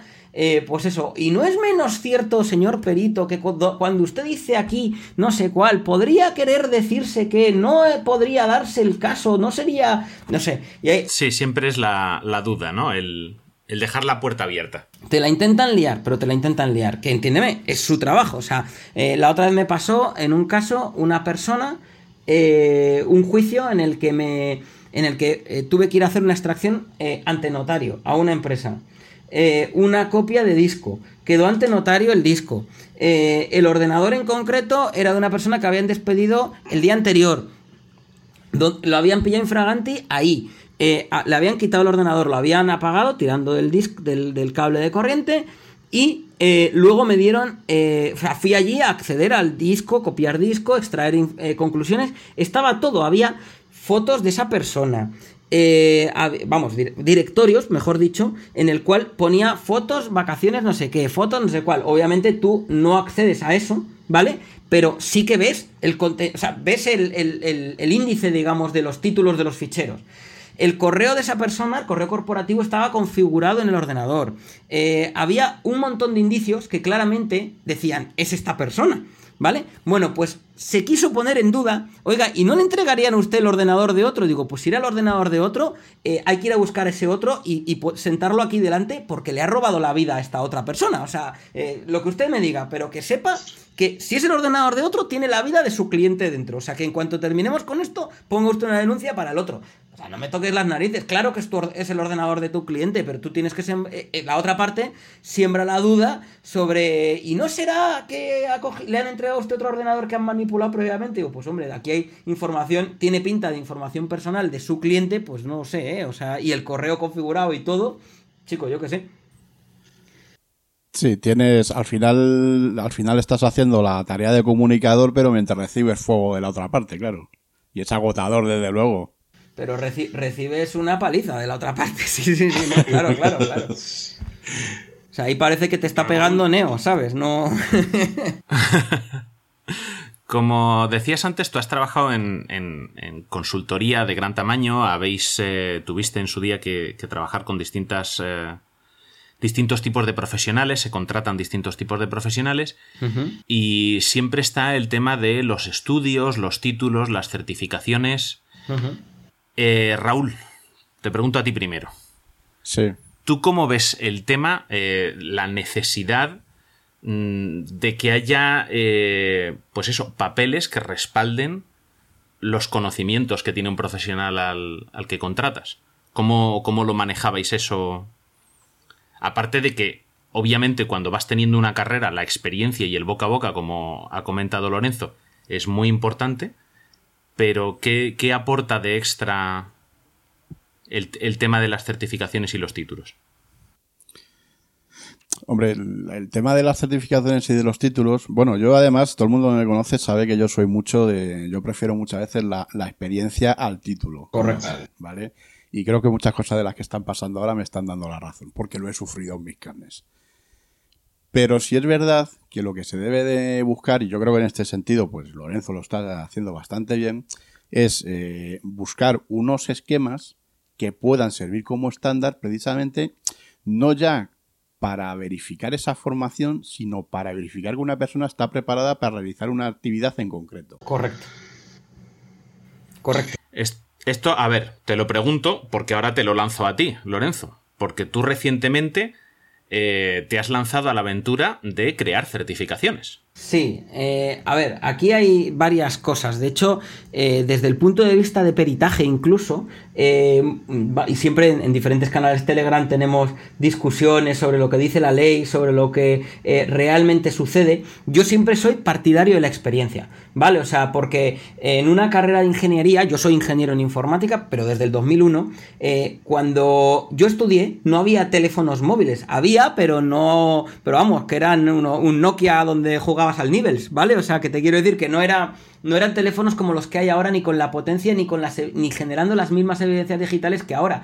Entonces, claro, lo que yo estudié en su momento, que por cierto no me enseñaron cómo destripar un teléfono móvil, ¿vale? Entiendo que haya que tener un título de ingeniero, me parece muy bien, pero eh, lo que no puede ser es que tú te lances a hacer un peritaje sobre algo en concreto que, desde mi punto de vista, no tienes mm, la experiencia necesaria o el conocimiento necesario para ello, por muy ingeniero que seas. Ahí hay muchas cosas que me toca hacer en las cuales directamente, eh, eh, o me proponen hacer, mejor dicho, en las cuales me niego a hacerlo porque, mm, pues a que soy ingeniero, a que creo que eh, hago bien las cosas desde el punto de vista como profesional del peritaje, pues es que no las hago porque no sé hacerlas, ¿vale? O no me siento capacitado para ello. Entonces, y ahora, volviendo a lo, a lo, que me preguntabais, hacemos un pop de esto, ¿vale? Perdonad, pero es que lo tenía en la, en la recámara de antes y se me ha, se me ha pasado... No, pero es importante eh, saber, saber qué trabajos aceptas y cuáles rechazas y los motivos por los que lo haces. Correcto. Eso también es un signo de profesionalidad. Eh, hombre, desde mi punto de vista es un símbolo de ética, porque eh, creo que de otra manera estoy engañando a un cliente haciéndole creer que sé hacer algo ¿vale? Cuando no sé hacerlo o cuando no tengo la experiencia sobre ello. O sea, es mejor para eso. Por ejemplo, periciales de audio, de vídeo, de ¿ha sido este audio manipulado? Pues mire usted, yo no, me, no, sé manejar el Audacity también y otras herramientas que existirán, pero como digo, no conozco, como para poder ver si el corte de la onda de no sé qué, de no sé cuál, ha habido aquí una posible... No tengo ni puta idea de eso. Entonces, como no lo sé, prefiero no hacerlo. ¿Vale? Porque no voy a, ir en un, eh, a, beneficio o en perjuicio de una persona eh, con algo que no tengo yo claro que, pueda ser verdad o que pueda ser mentira o que por un error mío al final la esté liando. Entonces, yo eso no lo hago. Eso por un lado. Y luego volviendo a lo otro, pues joder, o sea, eh, queda clarísimo, ¿no? Lo que, lo que ha dicho antes Raúl también, a tenor de lo que estamos viendo últimamente, ¿no? De que las universidades, o por lo menos una en concreto, eh, eh, em, emite títulos según, según demanda, ¿no? Según se pide o según quien seas. eso, la pena, lo que, lo que más me apena de ello es a la gente que realmente se ha esforzado ha llevado a cabo una serie de estudios y de exámenes y de evaluaciones eh, en una universidad como la Rey Juan Carlos, porque vamos a negar el nombre, ¿vale? Eh, que realmente sí se han dejado la, piel y que sí que han hecho un trabajo y que, claro, se pueda llegar a poner en duda, ¿no? Claro, reciben el, el, desprestigio de otros. O sea, por lo menos ya tengo la duda de que, de que sirva para algo. Pero también os digo más, o sea, en muchos casos eh, en, muchos casos, mm, sobre todo yendo a certificaciones especializadas, ¿vale? No a masters, sino a certificaciones específicas eh, de seguridad, eh, lo que se prueba o los conocimientos que se miden son tu capacidad para estudiarte algo que esté en este temario y que luego toque o caiga en una serie de preguntas de test que sepas resolver. ¿Vale? O sea, aquí yo distingo certificaciones de lo que llamamos teóricas, es decir, que se hacen en un test y ya está, eh, versus certificaciones prácticas como puede ser, por ejemplo, OSCP de Offensive Security. ¿Vale? Esa es una certificación práctica en la cual se prueban y se miden conocimientos prácticos. Ya, ahora luego veremos si son tuyos o son de otro, pero de momento son prácticos, lo cual es correcto. Si eres tú quien, si eres tú quien la ha obtenido de verdad, eh, se garantiza que esa persona, en cuanto se sienta en un puesto de trabajo a hacer una labor de hacking ético, esa persona sabe qué procedimiento tiene que seguir y tiene eh, pues eh, experiencia, porque para prepararte eh, una certificación como esa has tenido que romper muchos sistemas, has tenido que identificar vulnerabilidades, explotarlas, en algunos casos hasta hacer bouncing o pivoting para, por lo menos en la parte de laboratorios, ¿no? Para poder utilizar una máquina comprometida como punto de salto hacia otras. Por lo tanto, garantizan una experiencia haciendo algo. ¿Vale? Una experiencia, aunque sea en laboratorio, pero una experiencia haciendo algo. Vale. Eh, certificaciones teóricas. Los test te encuentras test por todas partes. En Test Kings, en Actual Test, en Udemy. En montones de sitios hay test de, con preguntas que, joder, de 25.000 que hay, pues alguna habrá que se parezca a otra, o por lo menos incluso que se repitan. Por lo tanto, ya tienes una parte hecha. Luego, el aprenderte una cosa desde un manual y soltarlo, vomitarlo en un examen y al día siguiente no volverlo a tocar, a mí personalmente, pues muy interesante esto, pero, pero no es útil. O sea, es decir, no es útil desde el punto de vista profesional, porque sí, en teoría, cuando eh, teníamos no sé qué, había que mirar, mira, la clave del registro era. Eh, ah, no, era ninguna de las anteriores la respuesta esa, ¿no? Bueno, en fin. Entonces, eh, cuando, cuando te toca hacer según qué tipo de cosas, eh, yo prefiero de verdad la experiencia. Y por eso, y, un poco yéndonos a, la, a, aquella carencia que es las certificaciones de análisis forense prácticas, porque hasta donde yo sé no las hay, ¿vale? La única que hay práctica de, o, o, digamos más conocida es OSCP y es de hacking, no es de forense ni es de respuesta ante incidentes. Las únicas que hay más conocidas de, de análisis forense son eh, sería CHFI, ¿no? De, de Easy Council. Entonces, eso es un test. Al final, hay mucha gente que opta por irse a esa certificación por la reputación o el, o el reconocimiento que tiene. Sí, porque Easy Council es internacionalmente reconocido, es, tiene mucha reputación. Sí, porque, pero porque cuando no hay, en el país de los ciegos el tuerto es el rey. Es decir, cu cu cuando no hay más que una, pues evidentemente, pues esa, joder, o sea, es que al final, eh, eh, si, si, no te queda otra, pues ¿cuál es la que certifica que se de forense? Pues si solamente tienes una, pues y lo certifica de verdad, pues ¿tienes otra opción? No, pues entonces, ¿sabes? Entonces vale. está, está claro. Y entonces antes nos has dicho que hay certificaciones también prácticas. Uh -huh. Tú has creado dos certificaciones prácticas también. Eh, sí. Y ahora te hago la pregunta de la teletienda. ¿Por qué la tuya y no la otra? Espera, espera.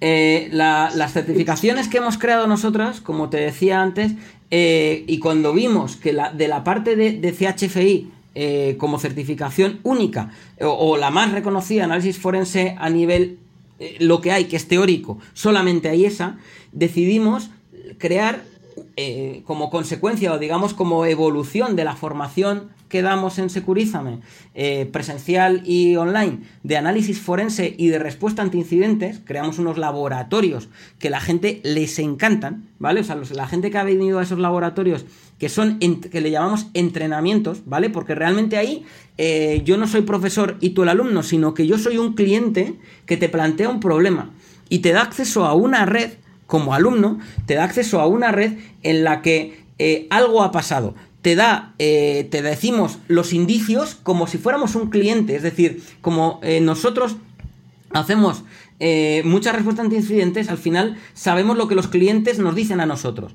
Y hemos implementado en un entorno de red, de hecho ya tenemos tres entrenamientos diferentes, ¿vale? con incidentes de seguridad distintos, en los cuales ha pasado algo en concreto, ¿vale? De hecho, el ejemplo que ponemos siempre es, eh, mira, vamos a despedir, gracias por venir a esta empresa a ayudarnos, vamos a despedir a esta persona, es un contable, ¿vale? Eh, y lo vamos a despedir porque ha hecho una transferencia de 30.000 euros eh, a un número de cuenta que, según él, dice que su jefe le ha pedido por correo electrónico que haga eh, ese, eh, esa transferencia. Pero el jefe le hemos preguntado y dice que nunca le ha eh, enviado, o sea, que nunca le ha pedido nada. Ese es el enunciado del problema. Y a partir de ahí hay 20 horas, ¿vale? 20 horas de ejercicio práctico sobre un entorno, obviamente comprometido, en el cual hay que identificar las evidencias, extraerlas. Según vas viendo cosas, te toca mirar en otros sitios, o sea, y un poco lo vamos tutelando. Entonces, como evolución de ese entrenamiento, decidimos lanzar una certificación que fuera 100% práctica en esta misma línea.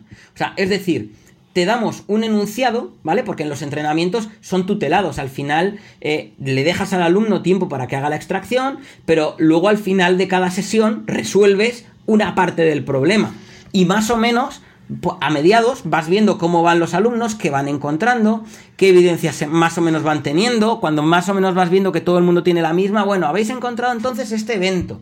Eh, tenemos clara la fecha, de dónde viene, hacia dónde va, qué ha pasado. A partir de aquí, ¿qué otro eh, artefacto o qué otro artefacto forense dentro de este sistema o de otros podrían indicarnos o confirmarnos que esto ha sucedido? ¿Dónde tendríamos que mirar a partir de aquí?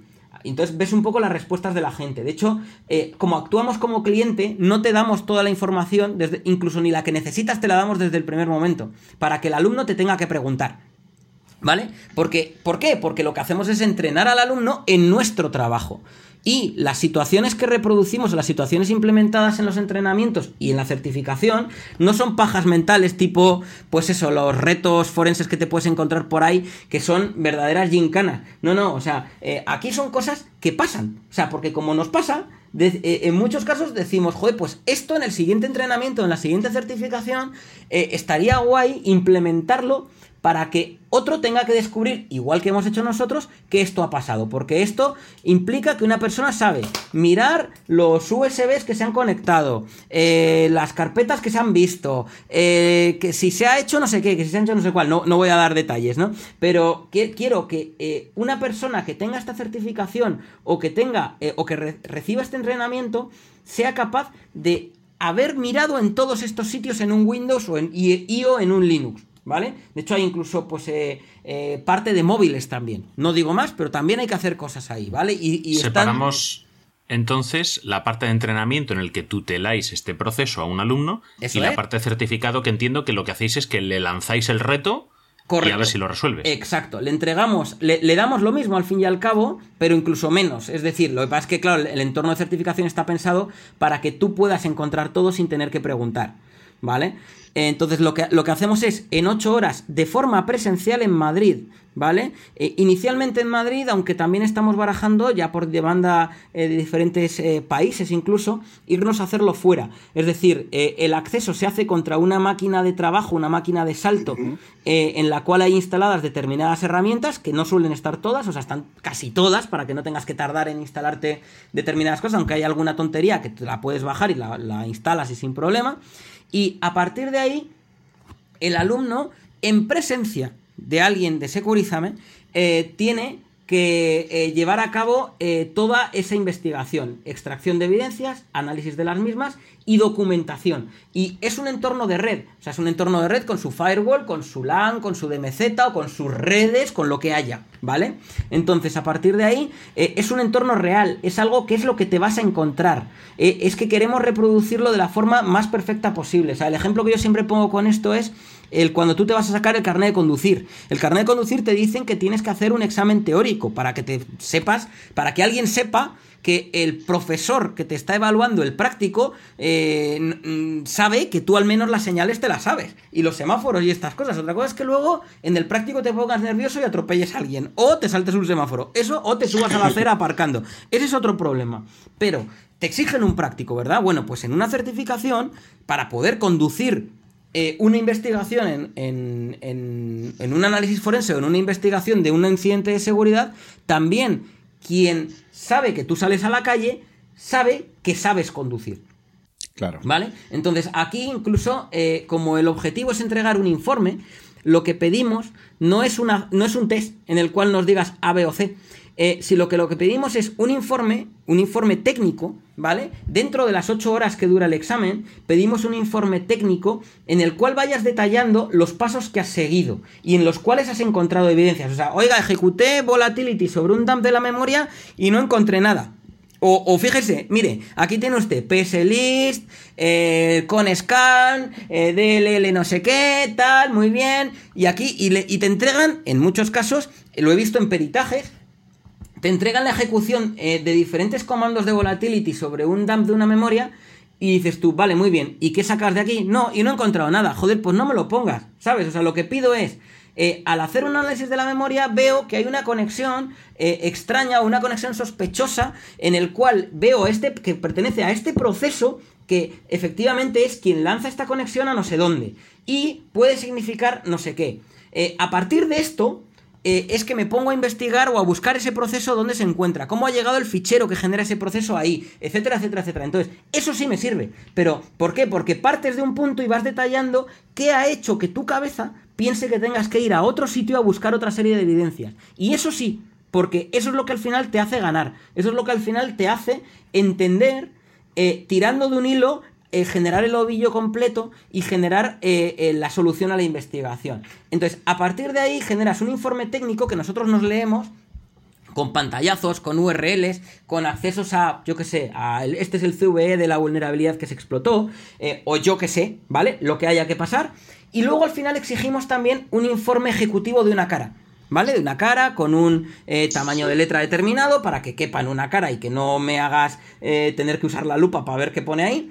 Entonces, eh, un informe ejecutivo en el cual expliques de forma cronológica, o sea, es, ver, entender tu capacidad para comprender el incidente completo, porque generalmente te damos un punto, pero tú, eh, como decimos, tiras del ovillo, o sea, tiras del hilo y vas haciendo el ovillo hacia atrás. Entonces, yo quiero que me expliques qué pasó, cómo pasó, cuándo pasó y por qué pasó. Y además quiero que me lo expliques no a mí, sino a alguien que no tenga conocimientos de informática, a un directivo o a un juez. Es decir, sin eh, rodeos de... Y entonces yo, perito, juro decir verdad. No, eso me da igual. Pero sí que quiero que me digas, mire usted, el día 14 de febrero de 2014, eh, eh, hubo un acceso a este sistema utilizando no sé qué, y entonces pasó no sé cuál. De ahí el atacante, que por cierto viene desde una IP eh, de China, eh, ejecutó no sé qué comando y en base a esto se descargó no sé qué herramienta y en base a esto se hizo administrador de la máquina. De aquí saltó a no sé dónde y entonces y así pasó de todo, ¿vale? O sea, explicarlo con un lenguaje más llano. Entonces, nosotros el- la corrección de este tipo de examen, aparte de que lo que se pide, eh, cada uno tiene su entorno, cada alumno tiene su entorno, lo que, lo que pedimos es que se entregue a una dirección genérica de Securízame, eh, envían el- un documento en formato doc. ¿Por qué en doc? Porque eh, a la persona que lo recibe, si encuentra algo que pueda ser distintivo o servirle a un evaluador para poder identificar quién es esa persona, ya sea el logo de una empresa o el nombre, que muchos alumnos, aunque les dices que no lo pongas, te lo siguen poniendo, em, la idea eh, es que a mí me llega anonimizado ese informe, a mí y a otros dos compañeros de- del equipo de Securízame. De manera que eh, lo que hacemos entre nosotros es, cada uno se lee el informe, ¿vale? Y analiza además el entorno del alumno. ¿Por qué? Porque en análisis forense es muy importante el no modificar las evidencias o mantener la integridad de las, de sistemas todo aquello que se pueda. Entonces, eh, si vemos que efectivamente te has dejado herramientas copiadas en el disco C, ¿vale? Porque lo que hacemos es, eh, en cada entorno hay una unidad extra en la cual puedes copiar tus herramientas y ejecutar aquello que necesites para extraerlas, que sería el equivalente de enchufar un pendrive o un disco USB eh, para poder ejecutar determinadas cosas y extraer información, ¿vale? Porque se hace so- sobre sistemas vivos. ¿Perdón? Sí, que, como decías, para modificar lo menos posible. Exactamente. Entonces, Es si decir, encontramos que que, que el no analista... solo. Hmm. Sí, perdón. Ver que no solo consigue sus objetivos, sino que además lo hace de la forma más apropiada. Eso es. De hecho, si no lo hace de la forma más apropiada, le quitamos puntos al alumno por haber. Eh, por no haber mantenido la integridad todo lo que se puede. ¿Vale? Hay veces que es que es ine- inevitable. Bueno, pues mala suerte, oye, pero sí. Pero, pero hasta ahí. Pero si a partir de ahí eh, te haces muchas más eh, barbaridades sobre el sistema, pues te lo, te lo calificamos mal. ¿Vale? Entonces lo que hacemos es entre tres personas calificamos ese informe en base a una serie de, de hitos o una serie de, de puntos que creemos que son importantes eh, de, de haber identificado, ¿vale? O sea, hay una serie de evidencias. ¿Ha encontrado esta evidencia? Sí, la ha encontrado y la ha documentado. Mira, está aquí y veo esta IP y veo este hostname o veo no sé qué. Perfecto. Entonces se lo damos por bueno. Se hace una media eh, por parte de cada uno y luego se mira si hay una diferencia de más de un punto entre la evaluación del- de los tres profesores, de los tres evaluadores, perdón, eh, lo que se hace es revisarlo en común. ¿Vale? Y revisamos, a ver, ¿por qué aquí a este le has puesto 0.25 y yo 0.75? ¿Por qué tú aquí has puesto no sé qué y yo no sé cuál? Porque en algunos casos eh, una pequeña eh, décima en cada uno de los puntos que se miran, pues puede generar una desviación de más de un punto. Entonces nos ha tocado tener que sentarnos y tener que analizarlo. Entonces ya digo que el proceso de evaluación es bastante complejo. Muchas veces cuando dicen, joder, lo caro que es. Digo, no, es que lo caro que es no es porque le queramos dar un halo de, de- de exclusividad. No, no, es que realmente tiene un trabajazo esto. Ya solamente la creación del entorno, el mantenimiento de diferentes entornos para cada alumno, eh, etcétera, etcétera. Y la corrección nos lleva muchos días eh, el poder ver si una persona ha aprobado o no. De hecho, tardamos un mes en corregir todos los exámenes. Pero yo tengo que decirte que a mí no me ha parecido caro precisamente para todo lo que hacéis. ¿eh? Ya, bueno, pues hay gente que sí, porque la gente piensa que todo tiene que costar un euro, ¿sabes? Y aún así, espera a ver si te puedo trampear cero y medio. Bueno, nosotros, nosotros damos presupuestos de 100 euros que a la gente le parecen carísimos. Ya. O sea, esto ya es lamentable. Por eso, pero por eso te digo, pero bueno, eh, en nuestro caso, pues como te digo, al final, eh, lo, que, lo que es la certificación IRCP, lo que prueba, si apruebas, es que el alumno, desde el día 1 que llega a una compañía, si en ese mismo momento en el cual está diciendo te vas a sentar aquí y este es tu portátil, hay una catástrofe, hay un incidente de seguridad en un cliente, esa persona ya es útil. A esa persona no hay que formarla, simplemente es, muy bien, déjame acceso porque ya sabe lo que tiene que hacer, ya sabe por dónde tiene que tirar y ya sabe, o sea, y te es útil, te es útil como, como empresa, ¿no? O sea, ya no es Sí, tengo un título... Es un, Claro, es una persona que tendrá que adaptarse evidentemente a su entorno de trabajo y a la empresa, pero sin embargo está dotada ya de todas las habilidades para hacer frente a cualquier tipo de, emergencia, claro. Esa es la idea. Pues ese es el objetivo. Y luego con la de la siguiente que, que, hemos lanzado y que todavía no hemos hecho ninguna convocatoria, ¿vale? La primera está puesta para el 19 y el 20 de enero. Em, para esa, esa es de Red Team, ¿vale? Es de hackinético y un poco el objetivo es eh, eh, cubrir pues determinadas carencias o determinadas eh, no sé determinadas cosas que no nos gustaban de lo que había hasta ahora de las certificaciones prácticas. Lo más importante el garantizar vale antes hemos hablado de notarios de cadena de custodia etcétera etcétera pues el garantizar que la persona que tiene un título en concreto es quien realmente ha hecho el examen, ¿vale? Así evitamos plagios, eh, másters que no existen y cosas así. O sea, es decir, la persona que tiene ese título, personalmente y con estos ojitos, he visto cómo lo hacía. ¿Vale? Eh. Entonces, eh, para eso, lo que hacemos en RTCP es algo muy similar a IRCP, es decir, un entorno medianamente actualizado, ¿vale? O sea, que no, no, te va a tocar hackear un Windows XP, sino que te va a tocar hacer enfrentarte pues, a sistemas más actuales y, no sistemas que están eh, dispuestos todos dentro de la misma red, sino que es lo que te vas a encontrar en un entorno eh, empresarial. Es decir, cuando te toca hacer un hacking ético o un pentest a una organización y te dicen, a ver qué tan lejos puedes llegar, o sea, tienes licencia para traerte lo que quieras, ¿vale? Pues aquí hacemos eso. Quiero ver qué tan lejos puedes llegar. Entonces te doy una máquina de salto, una Kali, y a partir de ahí, eh, lo que haces es, eh, pues tu trabajo, es decir, tu objetivo es este, esta IP o este nombre de dominio y ahí te dejo. Pero lo que te vas a encontrar por detrás es una red corporativa con firewall, con eh, DMZs barra redes diferentes, LANs, donde hay clientes, donde hay servidores, donde hay cada cosa, como lo que te sueles encontrar en una empresa. Y vas a tener que utilizar mucha creatividad para eh, ir saltando de un sitio a otro e ir extrayendo evidencias, ¿vale? Que a mí me puedan servir para decir efectivamente eres root barra mm, administrador barra system en algún eh, servidor en concreto y por eso has podido acceder a este contenido. Claro lo que vamos a exigir es lo mismo, un informe técnico eh, de qué ha sido haciendo para llegar a cada cosa y un informe ejecutivo muy rápido de, mire usted, lo que ha pasado hasta aquí era esto, ¿vale? Y en base a esto he podido acceder aquí, aquí, aquí y aquí, muy rápido, ¿vale? Muy rápido. Y eso va a ser RTCP. Actualmente, eh, obviamente, el, el nivel de reconocimiento de las certificaciones de Securízame pues es el que es, ¿vale? Y RCP cuando empezó en enero de este año 2018, pues no existía, por lo tanto el reconocimiento era cero, cero.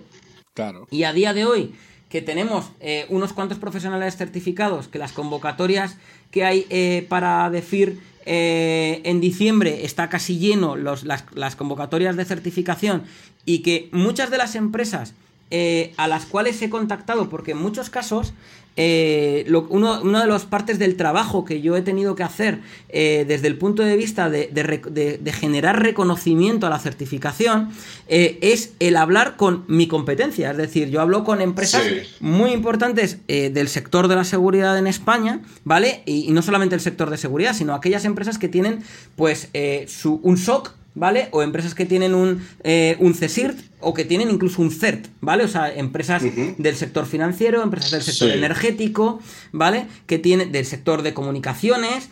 Eh, y por supuesto empresas de servicios como puede ser Securizame pero multiplicado por, no sé, 100 o 200 o, más, ¿vale?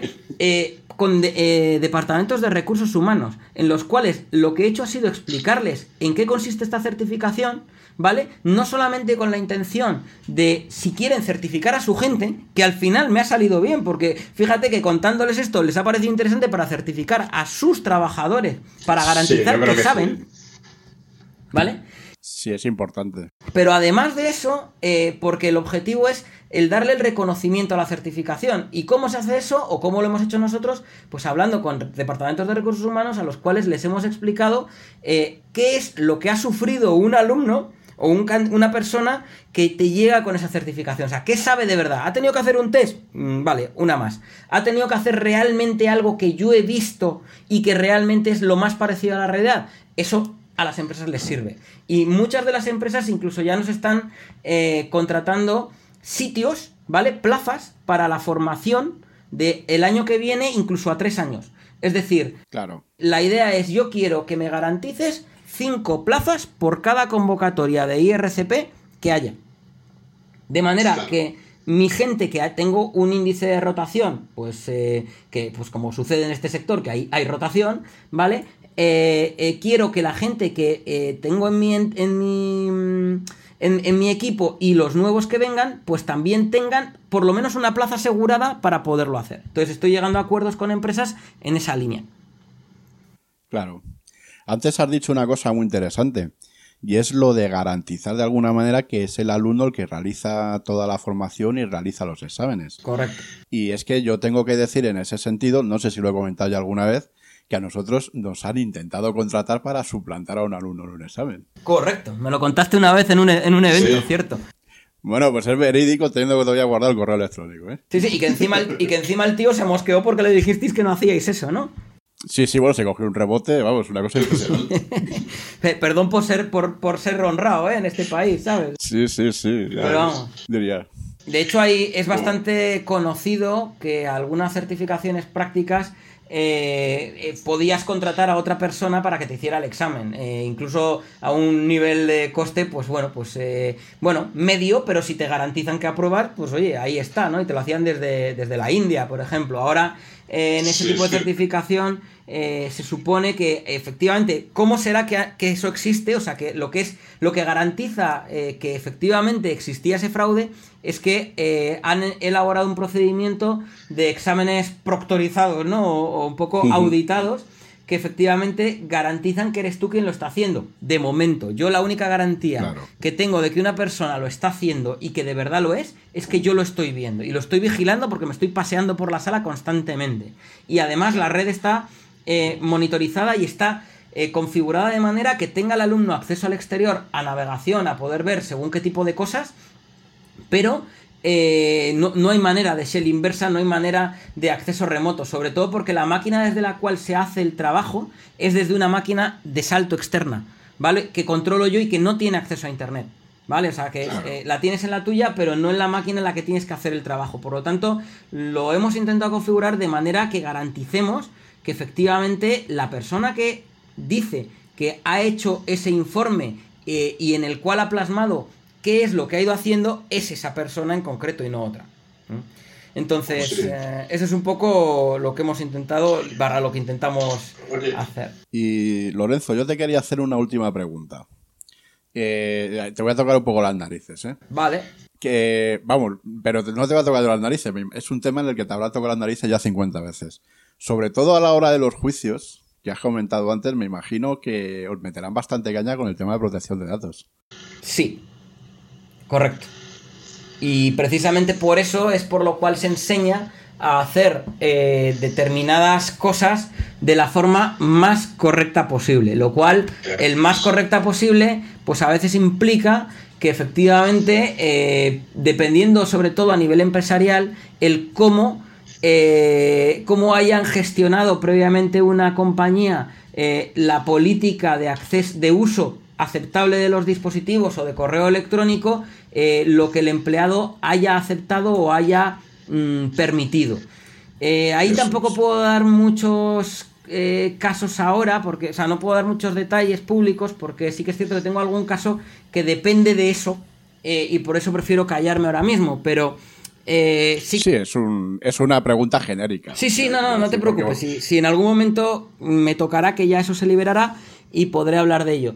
Pero sí que es cierto que, eh, como digo, a nivel, eh, de a nivel pericial hay que hacer las cosas de la mejor forma posible, invadiendo la privacidad lo menos posible. Es decir, si hay otra forma de hacerlo, ¿vale?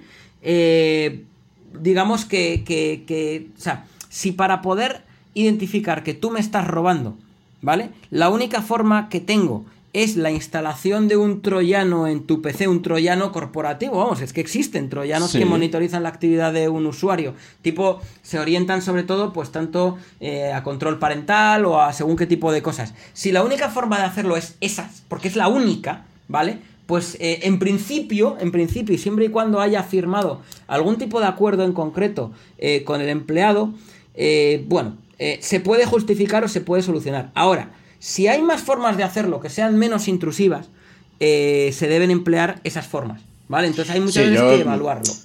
Claro, el, el comentario viene porque en nuestro trabajo lo vemos también muchas veces a diario. Es muy difícil algunas veces el mantener un equilibrio entre lo que es la técnica, es decir, la técnica te permite eh, técnicas invasivas, podrías llegar a muchos sitios donde realmente tienes que poner el freno porque es muy difícil el equilibrio entre lo que es la privacidad y legalmente hasta donde puedes llegar y lo que podrías hacer, ¿no? Claro, entonces por eso precisamente es por lo cual ahí hay que intentarlo ver. El problema es que muchas veces las empresas, eh, antes de llamar al perito, hacen.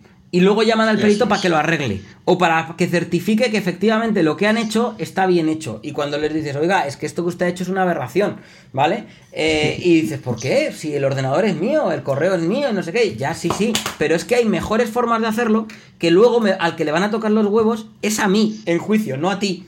Bueno, a ti también, porque si me los tocan a mí, eh, y yo obviamente tengo deber de decir verdad, tengo obligación de decir verdad porque estás bajo juramento o promesa, eh, tienes que, eh, a mí que sepas que si me preguntan, yo voy a decir lo que es. O sea que tú sabrás, pero yo esto, como me pregunten esto en concreto, eh, que sepas que yo voy a contestar esto otro. ¿Lo tienes claro? Claro. ¿Lo asumes? Sí, pues ya está. Pero muchas veces ya te digo que se hacen mal las cosas por no llamar a un perito en concreto. Bueno, o, o llamar a alguno en concreto. Oye, o, a- o o a lo mejor llaman al perito para ver si lo puede arreglar también. Eh, ya, sí, también me ha pasado en algunas cosas que, que te dicen que, que a ver cómo arreglas esto. Digo, yo esto, llamas al señor Lobo, yo esto no lo arreglo porque yo aquí, esto implicaría eh, pues un, un fraude y yo eso no lo voy a hacer. Claro. Así que, bueno, y eso es un poco lo que. mi, mi trabajo, ¿no? Pero, pero ya digo que, que sí que es cierto, y sobre todo en teléfonos móviles. eh, mira, sí, es que creo que mi mujer me pone los cuernos y no sé qué y no sé cuál. Mm, vale, eh, pues eh, te quiero llevar el teléfono de mi mujer para no sé qué. Mm, mm, no. Otra No. cosa diferente es, mira, eh, me mandó este tío un WhatsApp a mi teléfono y eh, este es mi teléfono y efectivamente quiero que extrayendo el WhatsApp de aquí o el mensaje o la foto o lo que sea, se vea que pasó esto. Vale. ¿Es tuyo? Claro. Sí. A mí yo previamente en el mismo presupuesto que envío hay un descargo de responsabilidad o, una, o, o un permiso, un consentimiento explícito en el cual Sí. el usuario me dice que o bien es suyo o tiene los poderes de la, del, del- de- porque es corporativo a lo mejor, y tiene los poderes de acceso a ese dispositivo porque el ordenador es de la, es de la compañía y es el administrador de la compañía y me da permiso para que yo acceda al contenido según sea necesario. Y el según sea necesario, también insisto en que es algo que hay que justificar. Eh, que estés buscando algo en concreto en el correo de un empleado, ¿vale?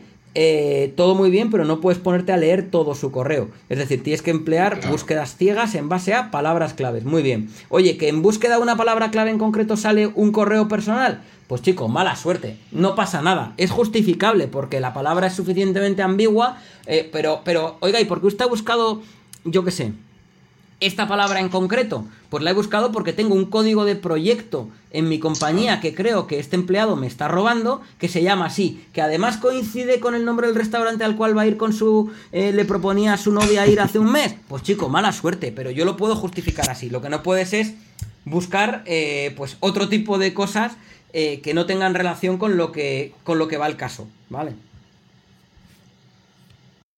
Pues sí. Bueno, pues Sergio, Dime. Se ha dormido. no sé si tienes más preguntas o tal. Ya le hemos dejado cao por completo. No, no, es que me he planteado un reto. A ver, yo soy muy acaparador y no le dejo hablar a Raúl. Y he dicho que tengo que corregir esa actitud. Bueno, es- por lo que estoy viendo, yo ya le conocía. Lorenzo también es mudo, ¿eh? Sí, sí. Yo a mí me dejáis, me dejáis aquí y me acabo el disco duro con el Audacity grabando, o sea que sí, sí. A mí ya me está avisando que me queda el 80%.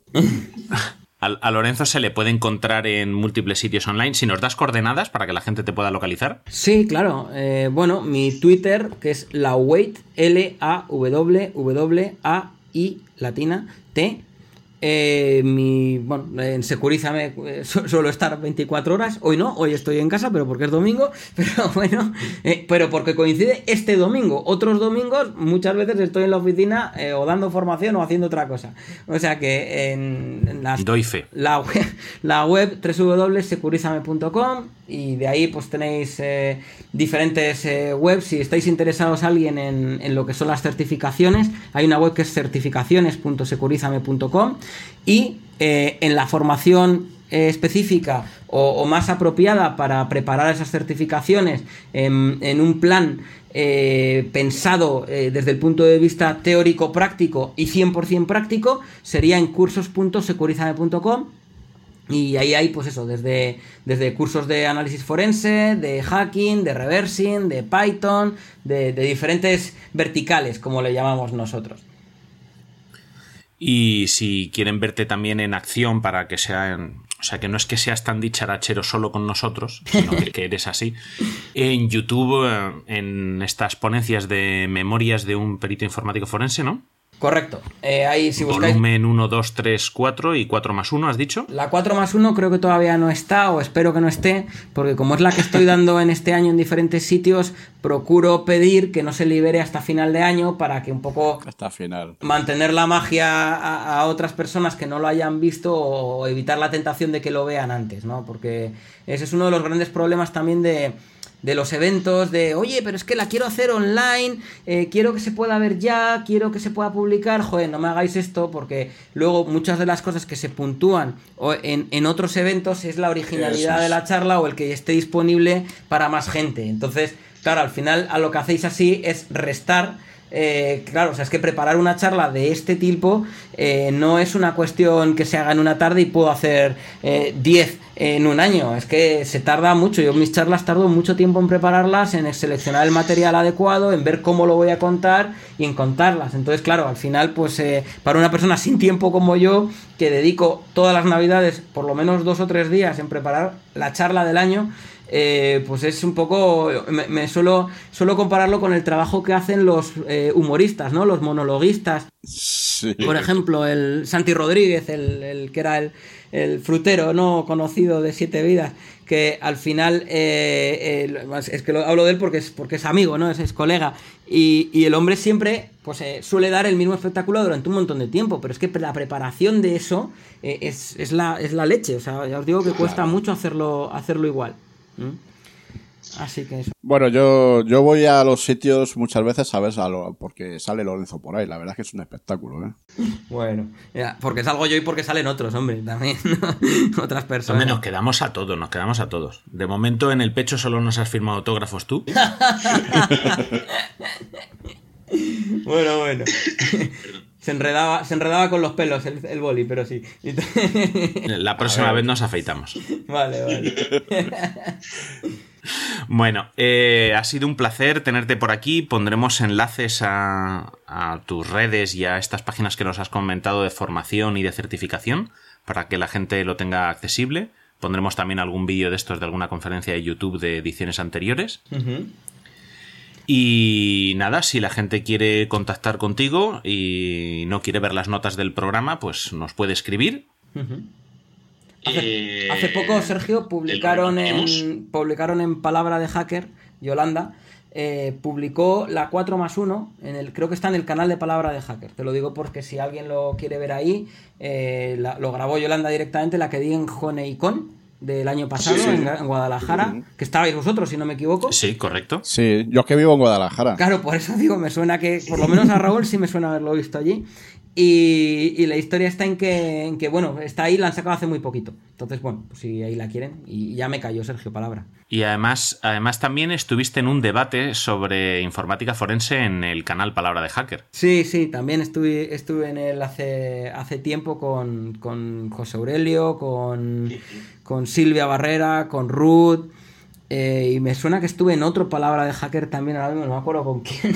Pero sí, sí, la verdad es que la agenda de participar en cosas, eh, bueno, que, que os voy a contar a vosotros que, que me proponéis, oye, ¿queremos hacer un podcast? Ya sabes que sí. O sea, yo soy, siempre, siempre que puedo me encanta, me encantan estas cosas, me encanta Para, para dentro de un par de años, pero sí.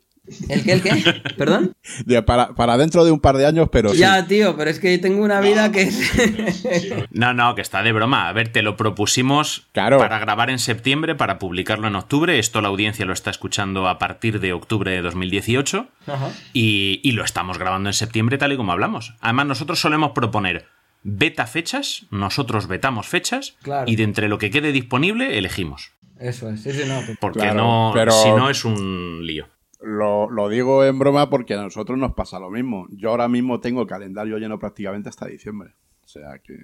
Por eso grabamos los fines de semana también muchas veces. Sí, no, no, es que no hay manera. Así que... Pues Lorenzo, mm, ha sido un placer. Te vamos a despedir de la entrevista aquí. Vale. Y nada, si quieres dejar algún mensaje, un último consejo para la audiencia, Eh, de esto, un- un- una frase que les quieras dejar.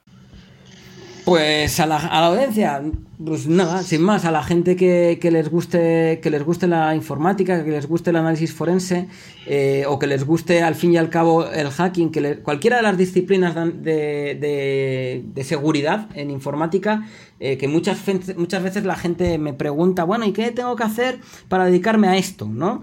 Eh, el esto es una cosa como muy genérica, ¿no? Entonces, el, el esto, yo lo, lo que sí que veo que es común en todos los casos es saber de administración de sistemas. Tanto para, para securizar un sistema, para jardenizar un sistema, para securizarlo, bastionarlo, como para hackearlo, para comprometerlo, para acceder eh, más allá de lo que se debería poder acceder, o para poder verificar la seguridad de un sistema, como para hacer análisis forense del mismo, lo que hay que saber sí o sí, o el mínimo común múltiplo de, de- lo que hay que saber de, eh, de los conocimientos que hay que tener es administración de sistemas. Es decir, que si te interesa esto, tu punto de partida tiene que ser administración de sistemas Windows, administración de sistemas Linux y sistemas de seguridad perimetral equipos cortafuegos, IPS, es decir, UTMs al fin y al cabo, que te permitan eh, tener conocimientos tanto a nivel de dónde quedan las cosas a nivel de sistemas, servicios, eh, localizaciones que te puedan generar eh, a un malo o a un atacante persistencia, eh, desde eventos, registro de eventos, identificación de vulnerabilidades, identificación de determinado tipo de tráfico de red.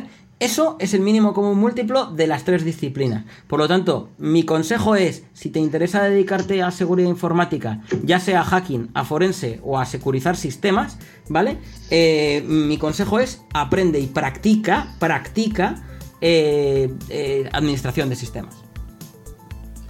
Perfecto, pues con esto nos despedimos, eh, Lorenzo. Excelente, pues muchas gracias. Muchísimas Nada, gracias. muchas gracias a ti. Si queréis dejar un comentario en este episodio o en cualquier otro, podéis hacerlo en avpodcast.net barra ciberseguridad o en iVoox. También podéis contactar con nosotros en el email ciberseguridad.avpodcast.net. En Twitter somos arroba vitaciber y también podéis buscarnos como Bitácora de Ciberseguridad en Facebook. También podéis dejarnos una valoración o reseña en iTunes o Apple Podcast. Muchas gracias por escuchar Bitácora de Ciberseguridad.